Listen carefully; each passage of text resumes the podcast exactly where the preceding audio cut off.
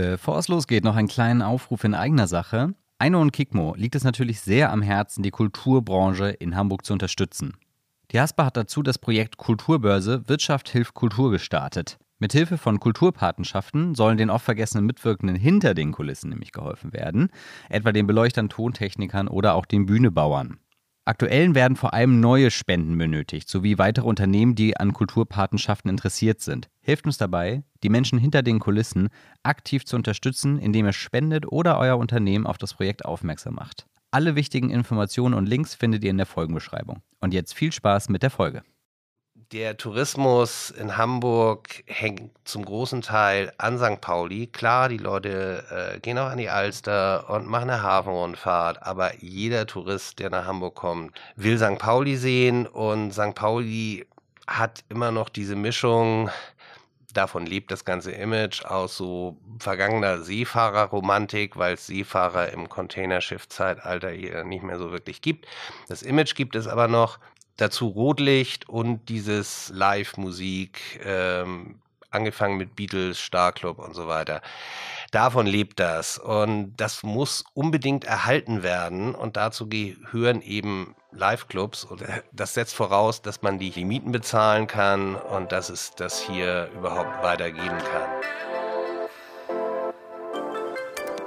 Moin und willkommen zu einer neuen Folge vom Hamburg Podcast. Wir sprechen hier regelmäßig mit Hamburgerinnen und Hamburgern, die eine spannende Geschichte zu erzählen haben und die unserer Meinung nach jeder in Hamburg kennen sollte. Der Hamburg Podcast wird von Eino und Kikmo Hamburg produziert und von der Haspa präsentiert. Mein Name ist Patrick und diese Woche bei uns am Start ist Andi vom Molotow Club. Moin Andi, willkommen im Podcast. Moin moin. Wir haben heute Mittwoch, den 7. April und sind hier bei dir gerade auch im Molotow Club an der Bar. Können hier auch richtig schön den Abstand anhalten. Wunderbar. Freut mich total, dass wir auch da mal wieder, dass wir auch mal eine Folge wieder in Präsenz äh, abhalten können. Ja, Andi, was geht? Ja, im Moment nicht viel. Äh, ist ja keine großartige Neuigkeit. Das Molotow ist leider immer noch zu.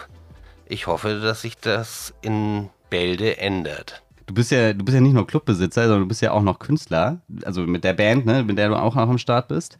Ja, nun bin ich als, als, als äh, Musiker mehr oder weniger im, in, ich will nicht sagen in Rente gegangen, aber ähm, das nimmt nicht mehr so viel Platz ein wie früher. Insofern leide ich da jetzt als Musiker nicht drunter, weil wir so oft nicht spielen und ich nicht mehr im Bus durch die Gegend fahre. Aber für alle anderen Künstler und für alle Kneipenbesitzer, Clubbesitzer, Ladenbesitzer und viele andere ist es im Moment ziemlich schlecht. Ja, ist aber, wenn man hier auf den Kiez kommt, äh, ist es ja auch irgendwie immer eine gehende Lehre. Das ja mal kein, macht keinen Unterschied mehr, ob du Mittwoch hier bist oder Samstag.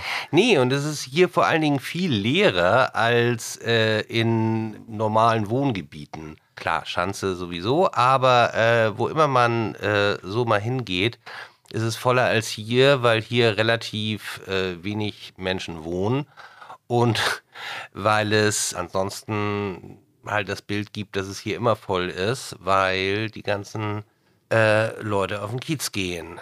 Bevor wir, bevor wir so ein bisschen über das Molotow quatschen, würde ich noch mal, machen wir mal eine kleine schnelle Kennenlernrunde mit dir. Erste Frage, wo in Hamburg wohnst du? Ich wohne auf der Reeperbahn, gegenüber vom Spielbudenplatz. Ja, das ist ja direkt hier ums Eck. Ja. Sehr schön. Und welches Gebäude oder Bauwerk ist dein persönliches Hamburg-Wahrzeichen? Die Alster-Schwimmhalle. Wow, warum? Weil ich die total cool finde. Ich finde, das ist eines der bestaussehendsten Gebäude sonst wo. Die hieß früher die Schwimmoper, weil sie so ein bisschen an die Sydney-Oper erinnert, vom Style her. Und ich bin totaler Fan der Alster-Schwimmhalle. Alles klar. Nächste Frage. Was ist normalerweise dein Standard-Fortbewegungsmittel in Hamburg? Ich gehe entweder zu Fuß oder fahre U-Bahn oder Taxi. wenn, du, wenn du hier bist, hast du es ja auch eh nicht weit. Nee, also meistens äh, kann ich alles zu Fuß erreichen. Das ist sehr vorteilhaft. Sehr gut. Nächste Frage. Was ist das Beste, was dir in Hamburg passiert ist? Ähm, das Molotow. Nein, meine Frau natürlich. Die ist auch Hamburgerin. Ähm, so. Nächste Frage. Was ist deine Lieblingslocation in der Stadt? Wenn ich jetzt das Molotow sage, ist das natürlich blöd. Ansonsten gehe ich gern äh, in den Komet, in den Gun Club, ins Hafenklang. Und die letzte Frage. Welches Emoji teilst du am häufigsten in Chats? Ich bin durch diese Emojis nie wirklich durchgestiegen. Also die einzigen, die ich mal verwendet habe, sind Smiley und Daumen hoch. Ansonsten bin ich da sehr oldschool und tippe den Smiley noch mit äh, Doppelpunkt oder ähm, Semikolon und Klammer. Alles klar. Machst du auch den Bindestrich dazwischen oder? Nee, den lasse ich auch weg. Ja, der ist auch uncool. Ja, finde ich auch. Ja, Sieht irgendwie ja. scheiße aus. Richtig. Dann, ähm, ja, du bist, du bist ja schon äh, eine ganze Weile Clubbesitzer vom Molotow Club. Das Molotow gibt es ja selbst seit 1990. Du bist seit 94, glaube ich, in die Rolle getreten, richtig? 94 habe ich den Club übernommen, damals mit äh, meiner Partnerin Gesine. Und im Molotow bin ich seit 1990 als DJ. Also ich war von Anfang an da. Irgendwann hatte der alte Betreiber keine Lust mehr, hat uns dann gefragt, ob wir das nicht machen wollen. Und so ist es dann weitergegangen. Was für Mucke hast du aufgelegt damals? Damals war so die Grunge Alternative Zeit. Crossover hieß das damals viel. Ähm, also so härtere, damals angesagte Rockmusik. Ja, man kann schon sagen, dass das Molotow so, so auch so im, im Rock geboren wurde, oder? Es war eigentlich, ja, Punk. Das wurde dann ja so Ende der 80er, Anfang der 90er dann zu dem, was später erst Grunge, dann Alternative hieß und so weiter.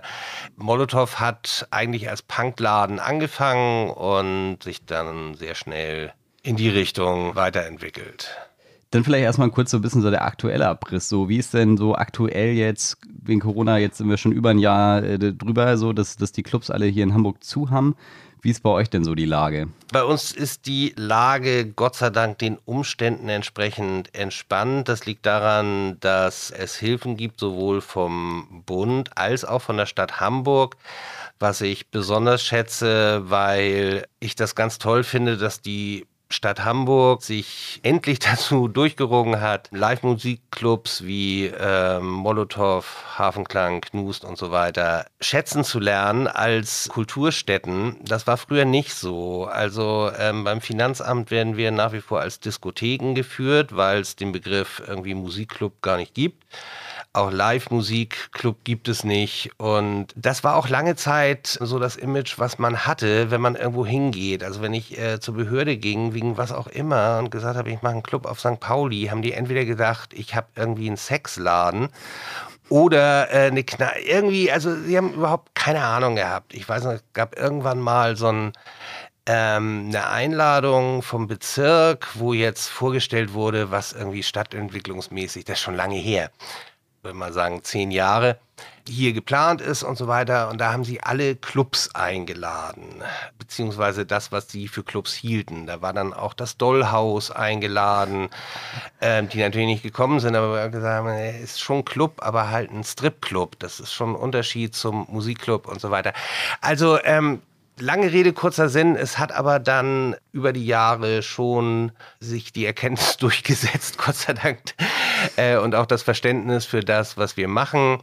Und äh, ich freue mich sehr, dass das jetzt wertgeschätzt wird und eben auch als Kulturbetrieb gesehen wird und insofern auch vor allen Dingen jetzt in der Corona-Krise unterstützt wird. Das hat man ja gerade auch letztes Jahr ganz oft gehört, ne, dass das Genau, dass so Clubs, Musikclubs, äh, Discos, wie man sie auch nennen will, dann halt echt ganz schön unter dem Schirm gefallen sind so und da aber so ein Theater immer, immer direkt so als Kulturstätte gesehen wurde. Ja. Also ich bin total dafür, dass Theater gefördert werden, die Oper, äh, die Elbphilharmonie, alles Mögliche. Aber es war immer schwer verständlich, dass das eben für ähm, Clubs, Veranstaltungsorte, die wirklich ein regelmäßiges Musikprogramm machen, nicht gilt. Und ähm, das hat sich jetzt Gott sei Dank geändert und da bin ich sehr froh drüber. Und da kann man die Uhr jetzt auch nicht mehr zurückdrehen. Also jetzt ist dieser Schritt geschafft und das freut mich sehr. Ja, schon mal eine, eine positive Entwicklung. Auf jeden man, Fall. Die man da mal festnageln kann. Macht ihr aktuell Alternativprogramm so zum Live-Ding? Ja, wir machen ab und zu Streams auch nicht zu viele davon, weil das darf man auch nicht überstrapazieren. Wir haben jetzt am Wochenende wieder ein äh, die Battle von dem Badass Babes Club und äh, Debris Disco. Da ist das Pult schon aufgebaut. Mhm. Ähm, das wird sehr interessant. Äh, bei dringeblieben.de kann man sich das angucken. Sowas machen wir, aber mehr dürfen wir im Moment ja leider nicht machen. Und wie, wie ist so deine Erfahrung so damit? Also ist, ist das, also du meinst gerade schon so überstrapazieren sollte man es nicht so? Also man macht da so ein Geburtstag. Ja, man macht es jetzt nicht jedes Wochenende. Das mhm. äh, war vor einem Jahr noch anders, als das Ganze noch neu war und man gedacht hat, das ist in drei Monaten wieder vorbei. Mittlerweile ist es so, dass wir es halt äh, etwas gezielter machen. Und es kommt aber sehr gut an und es freut mich auch sehr. Wir verkaufen in der Zeit sehr viel Merchandise, was ich super finde und wofür ich mich hier ausdrücklich und ganz toll bedanke. Das ist eine gute Sache und es freut mich, dass viele Molotow-Freunde sich da immer einschalten. Wie, äh, das wäre auch schon die nächste Frage, wie man euch am besten supporten kann. Wo kann man den Merch denn zum Beispiel kaufen? Über unsere Website, da gibt es einen Shop, da gibt es alles, was das Herz begehrt. Wie zum Beispiel deinen Molotow-Pulli, den man. Äh, den, es gibt T-Shirts, es gibt Taschen, Regenschirme, Socken, ähm, was auch immer. Geil. Also einmal das volle Programm. Genau. Sehr gut. Nochmal eine andere aktuelle Frage, gerade so ein bisschen so ein paar Statements rum von, von Carsten Janke, so initiiert etc. Ihr seid da auch mit, da auch mit unterschrieben. Wie kam das Statement eigentlich zustande? Ich war da jetzt nicht äh, direkt involviert, aber das lag daran, dass sowohl äh, Docs und Große Freiheit halt äh, diese Plakataktion gestartet haben Daraufhin ähm, haben, als dann speziell ein Plakat kam, wo auch Internetseiten verlinkt wurden, die halt gar nicht gehen. Also angefangen hat es, äh, dass Veranstalter sich davon distanziert haben, dann haben sich auch Clubs davon distanziert und dazu gehören wir auch. Ja, wie das jetzt weitergeht, werden wir sehen. Dann kommen wir doch mal zu den äh, Molotov Basics. Äh, vielleicht nochmal einmal so von hinten aufgerollt. Ein bisschen hast du ja schon erzählt. Ähm, genau, 1990 wurde das Molotov gegründet. Und dann gab es ja auch so ein paar, also ich, ich sehe ja immer noch überall in der Stadt, die Molotov muss bleiben, Aufkleber gefühlt an jeder Laterne. Da gab es ja so ein paar Momente irgendwie so in der Laufbahn, so die waren dann halt mal so ein bisschen da hat es mal so ein bisschen geruckelt. Wie, wie war für dich so die Fahrt, seit, äh, seitdem du den Club übernommen hast, bis heute? Ja, relativ turbulent. Ähm, das ist aber, glaube ich, auch nichts Besonderes. Ich glaube, jeder Clubbetreiber, der das äh, über lange Zeit macht, kann ähnliche Sachen ähm, erzählen. Das Grundproblem ist, oder das Grundsetting ist, dass man halt mit einem Live-Musikclub, das macht man nicht, weil man Geld verdienen will, dann würde man irgendeine ich will jetzt nicht Touri-Falle sagen, aber ein, ein Gastrobetrieb aufziehen, der im Wesentlichen eigentlich nur darauf aus ist, möglichst viel Getränke zu verkaufen, das Musikprogramm ähm, ist auch darauf ausgerichtet, also Partyladen, kurz gesagt. Ähm, davon gibt es hier auf dem Kiez sehr viele, das ist auch völlig in Ordnung.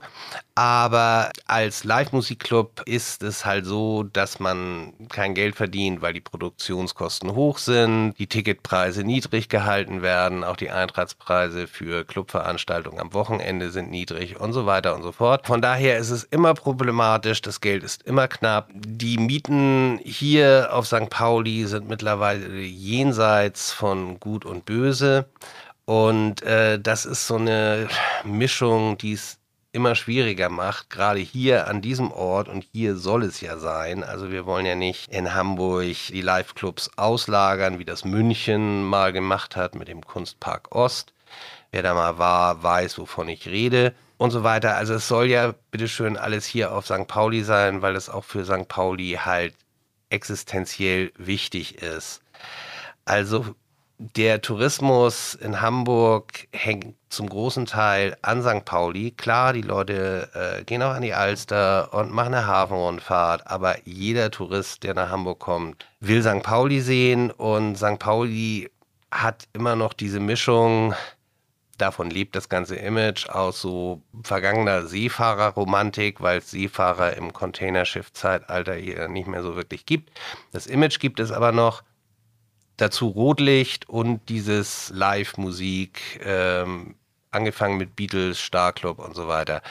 Davon lebt das und das muss unbedingt erhalten werden und dazu gehören eben Live-Clubs und das setzt voraus, dass man die Mieten bezahlen kann und dass es das hier überhaupt weitergeben kann. Weil wenn das wegfällt, dann wird es irgendwann zu so einer beliebigen Amüsiermeile und die gibt es in jeder Stadt. Ähm, das darf hier nicht passieren. Ja, der Charakter darf nicht weggehen. Genau. Ne? Ja, das stimmt. Das, das, ist, ähm, das ist echt ein wichtiger Punkt, finde ich auch. Ihr seit 2014 seid ihr jetzt hier in, in, in der alten China Lounge sozusagen. Ja. Vorher war ja Esso-Häuser. Richtig. Das war ja sozusagen so die, die, das letzte, der letzte Buckel, über den ihr so rüberreiten musstet, oder? Naja, das war natürlich das krasse Ding. Also unser alter Laden ist evakuiert worden, abgerissen worden. Und das war natürlich sehr einschneidend. Gott sei Dank ähm, konnten wir dann hier einziehen. Ähm, gefällt uns auch sehr gut. Aber das war in der Tat bisher das, wo, ähm, wie du es so schön gesagt hast, es am meisten geruckelt hat. Kannst du mal kurz vielleicht nochmal für die, die noch nicht im Molotow waren, einmal mal so das Molotow beschreiben? Man kommt ja rein und ist dann ja erstmal schnell im ersten Veranstaltungsbereich mit Bar, wo wir ja auch gerade sitzen. Beschreib doch mal das Molotow nochmal so mit deinen Worten. Das Molotow ist ein äh, sehr schöner Club, 300 Leute passen rein und es hat eine wunderbare Atmosphäre. Ähm, das, was es auszeichnet, es hat natürlich äh, auch noch ein extrem gutes Programm. Und das ist, glaube ich, der Grund, warum hier regelmäßig viele Leute herkommen, sich Bands anschauen und gute Club- und Partyabende verbringen. Habt ihr nicht noch so eine, so eine Dachterrasse? Nee, die haben wir nicht. Wir haben die Skybar oben. Die ist zwei Stockwerke über uns und das ist unsere Bar mit Aussicht auf die Reeperbahn. Da finden auch Konzerte statt. Eine sehr schöne Location. Wir bauen sie gerade ein bisschen aus und äh, sie wird dann noch schöner. Da haben bisher so 150 reingepasst. Und jetzt passen da auf jeden Fall wieder 150 rein. Mhm. Äh, mit etwas mehr Platz und so weiter. Es wird äh, super. Schaut es euch an. Und ist es eigentlich noch so, dass, äh, ich hatte noch irgendwo gelesen, dass, äh, dass es schon geplant ist, in Anführungsstrichen wieder auf einen Spielbudenplatz zurückzuziehen? Ja, das ist geplant. Leider Gottes äh, baut da noch keiner äh, im Moment. ähm, das soll aber bald losgehen. Das ist Gott sei Dank ähm, jetzt unter Dach und Fach, dass wir da wieder einziehen äh, zu einer Miete, die wir bezahlen können. Ach, das wisst ihr dann auch schon. Das, ja, das war ja noch so der, das letzte Hindernis, was im Wege stand, dass wir gesagt haben, wir können da äh, natürlich nicht ähm, eine marktübliche Miete in einem Neubau am Spielbudenplatz zahlen. Ähm, und da haben sich jetzt Stadt und Investor geeinigt und insofern können wir da wieder einziehen, wenn es dann äh, mal fertig ist. Ja, das klingt, das klingt ja schon mal grundsätzlich schon mal ganz gut für die Zukunft. Ähm, vielleicht kannst du noch mal so ein bisschen ähm, über die Genres sprechen, was heutzutage so im Molotow so abgeht. Das ist, es ist ja wirklich, man kann ja schon, also es ist immer noch diese Punkrock- und, und Rock-Sache, würde ich sagen, die, die steht ja immer noch da, aber es ist ja schon so auch ein bisschen breiter mittlerweile. Auf jeden Fall. Hier findet alles Mögliche statt. Schwerpunkt ist sicherlich äh, Indie nach wie vor, aber alles, was irgendwie interessant ähm, neu und sehenswert ist, versuchen wir auf die Bühne zu bringen und meistens gelingt uns das auch. Ja. Zwei Highlights, die ich, die ich, die ich, über die ich direkt an die ich immer denke, wenn ich ans Molotow denke, ist auf jeden Fall Depri Disco. Das hat es jetzt, da ist ja der Stream jetzt noch mal ja. erzählt, genau. Und auch hier, äh, das äh, ist ja, glaube ich, von den, von den gleichen, äh, hier Fick dich ins Knie, Melancholie. Genau, das sind die gleichen äh, Veranstalter. Das ist äh, Max, der hier auch viel macht und Depri Disco und Fick dich ins Knie, Melancholie sind auf jeden Fall absolute Highlights in unserem Programm. Sehr schön, das kann ich mir gut vorstellen. Und wenn Reeperbahn Festival ist, dann seid ihr aber auch eine Festival-Location davon, oder? Ja, wir sind sogar die, wo am meisten äh, stattfindet. Mhm. Also äh, dann sind hier alle drei Floors bespielt, äh, mehr oder weniger rund um die Uhr, also meistens schon ab mittags bis ähm, Mitternacht und. Ah, okay. Und ähm, es gibt ja auch so ein paar Bands, die hier so ihren ersten oder die hier schon Auftritte hatten, bevor sie, sag ich mal, ihren kommerziellen Durchbruch hatten. Ähm, was sind da so deine Highlights gewesen? Nach wie vor White Stripes, äh, sicherlich auch Bands wie Mumford Sons oder mhm. aus noch nicht ganz so langer äh, Vorzeit Royal Blood hat mir mhm. unglaublich gut gefallen. Ja, genau, und wir sind Helden zum Beispiel, Mando Diao waren ja auch. Äh, ja, das ist nur auch, genau, das ist ja schon 20 Jahre her, aber das äh, sind definitiv Highlights. Also wir sind Helden haben damals auch tatsächlich ein Demo abgegeben und gesagt, hört euch das mal an. Also das war noch bevor das losging und das war auch eines der Highlights. Ja, schon, schon, bin schon ein bisschen wehmütig, wenn ich jetzt hier so mit dir hier an der Bar sitze, trinke zwar nur ein Wasser, aber vor mir hier sehe ich schon den Jegi stehen und so. Dann kann man ja schon ja, kriegt man schon langsam Bock. Zumindest kann ich jetzt sagen, ich war, war die Woche im Molotow. Genau, das ist doch schon mal eine Nummer. das ist schon eine Nummer, ja. Ja, Andi, ey, vielen Dank für das, äh, für das äh, kurzweilige, spannende Gespräch über das Molotow. Sehr gerne. Hat mir sehr viel Spaß gemacht. Äh, du hast jetzt das letzte Wort. Vielen Dank auf jeden Fall für die Unterstützung, die wir bekommen durch euch, indem ihr unseren Merch kauft, indem ihr uns weiterhin unterstützt, an uns denkt und wiederkommt, wenn wir wieder aufhaben. Genau, allesamt auf die Webseite von Molotow bitte und noch mal ein bisschen Merch bestellen. Socken kann man immer gebrauchen und Pullis sowieso. Und auch wenn es jetzt wärmer wird, äh, kann, äh, kann sicherlich so ein Molotow-T-Shirt auch nicht schaden. Richtig. Ja, vielen Dank, Andi. Äh, die Links zum, zur Webseite von Molotow und auch zu den Social-Profilen von Molotow findet ihr in der Folgenbeschreibung. Wer diesen Podcast noch nicht abonniert hat, abonniert ihn auf Spotify oder Apple Podcast. Da freuen wir uns sehr drüber. Und ähm, ja, wer meint, dass diese Folge Freunden und Familie gut gefallen würde, der darf sie auch einfach weiterleiten in der Story bei, von Spotify aus. Außerdem auch super einfach, kann man einfach auf Teilen gehen, in der Instagram Story teilen und dann können deine Fre eure Freunde auch direkt mit einem Klick zu dieser Folge kommen. In dem Sinne, vielen Dank fürs Gespräch und vielen Dank fürs Zuhören. Danke und tschüss.